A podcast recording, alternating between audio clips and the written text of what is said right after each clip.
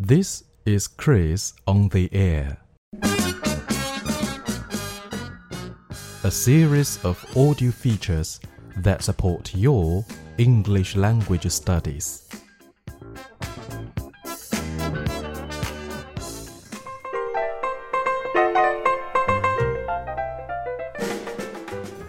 What do you like to use when you write in the office? Is it fountain pen, or pencil, or ball pens, or rollerball pens, or even gel pens? 办公的时候，你通常会用什么笔来记录一些东西呢？那在今天的这个音频当中呢，我想跟大家分享一下，其实我们以前学的英语当中，钢笔不叫 pen pen，这是一个非常重大的惊喜发现。我那天啊，在这个家里整理钢笔的时候，啊，我就想到，哎，是不是我们可以聊聊钢笔，或者说是不是可以聊聊钢笔和其他笔的一些名称的英文教学点滴？然后呢，我就百度了一下，其实我发现有很大很大的不同。那在今天的这个节目当中呢，我们来看一下钢笔它究竟是叫什么呢？其实我刚才在之前的片头的时候已经说了这个单词了。不错，这个单词叫做 fountain pen。fountain，f o u n t a i n，fountain 原来的意思呢是喷泉，大家可以看到这个广场上的喷泉。那为什么这个 fountain pen 啊，或者说为什么这个钢笔叫做 fountain pen，其实就是像自来水笔，它可以理解成是水笔，但是这个水笔呢又不是我们通常所说的这个中性笔的水笔。啊，它这个水笔是真正的，这个水是自动可以流下来的。这个呢，跟钢笔的来源和起源有关。有兴趣的同学可以去网上查一下。那 fountain pen 是作为钢笔的最好的一个名字。通常我们所说的 pen，它其实在英语当中啊，是一个书写工具。就是它，它的意思呢，就是说是用塑胶、塑料或者说是金属制成的这么一种工具，用来书写，仅此而已。但是我们知道，在现在的社会当中，有很多不同的 pen，对吗？所以在录音的前面呢，我们就提到了有不同的 pen 的种类。好。其实啊，我是一个十足的钢笔控。我在今天的文章当中也贴出了我家里的一些钢笔。我那天在收拾的时候，我就发现，哇，居然我有这么多的钢笔。其中有一支钢笔呢，还刻了我的名字。那个是去一个呃某品牌的专卖店去刻意去刻的我的名字。So speaking of fountain pens, I think I have very tight and close connections with them。说到这个钢笔啊，我觉得跟钢笔有不解之缘，OK 啊？为什么呢？我觉得有三种理由，三个理由吧。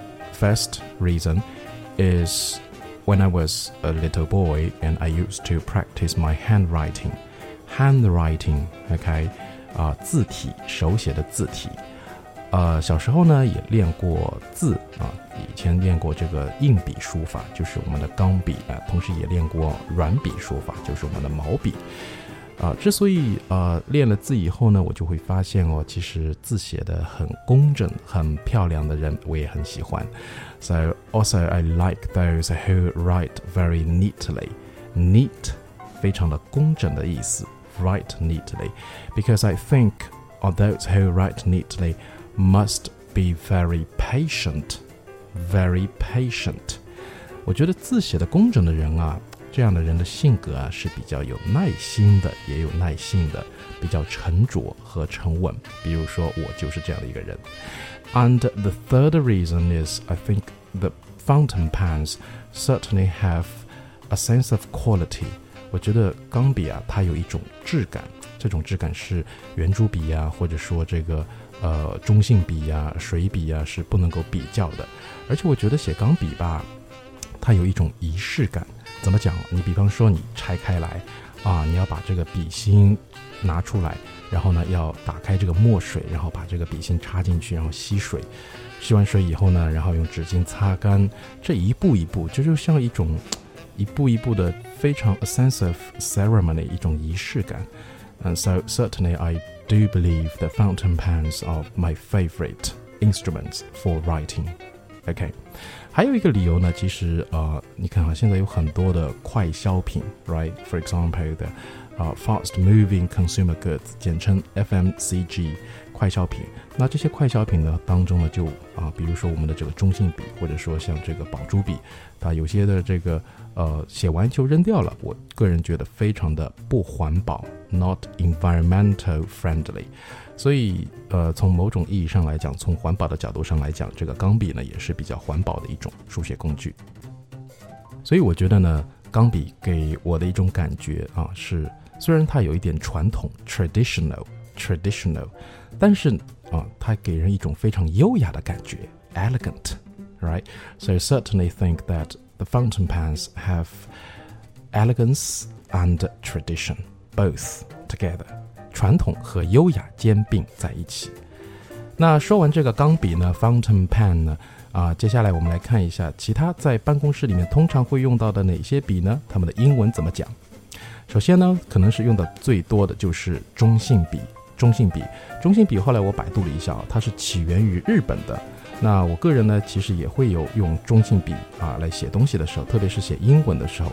那这里呢有一款中性笔，大家可以看到啊，非常的顺滑。其实呢，它有两个不同的名字，一个名字叫做 Rollerball Pens，Rollerball Pens。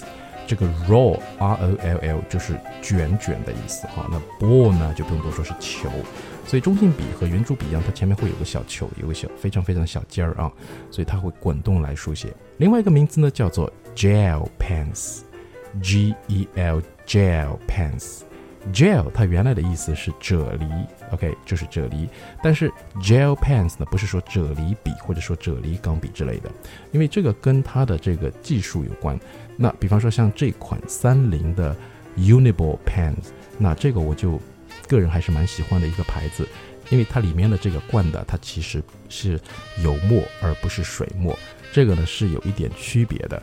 OK，第三个呢就是我们非常常见的圆珠笔，那圆珠笔的英文名字呢就比较简单，叫 ball pens，ball pens，直接是前面它的一个球啊，ball，然后再加这个笔 pens。所以大家发现吗？其实并不是说钢笔就叫 pens，或者说 pen 就叫钢笔。啊，我再重复一遍，这个 pen 在英语里的解释，只是说用啊这个塑胶或者说塑料或者说是金属制成的管子哈，给你书写的这么一个 instrument，只是这么一个工具而已。OK，那不管是呃钢笔还是中性笔还是圆珠笔，它们都会有墨啊。那在在使用不当的时候或者说不小心的时候呢，都会有污渍或者说墨渍的产生。